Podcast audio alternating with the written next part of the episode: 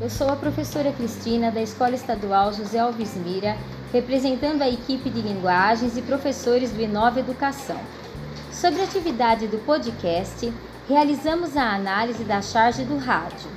Essa charge reflete que, no mundo de hoje, ainda existem pessoas que aprisionam os animais pelo simples prazer de ouvi-los cantar.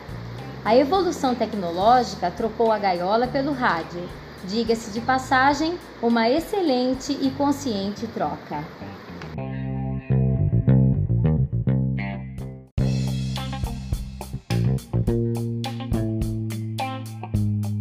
Eu sou a professora Cristina da Escola Estadual José Alves Mira, representando a equipe de linguagens e professores do Inova Educação.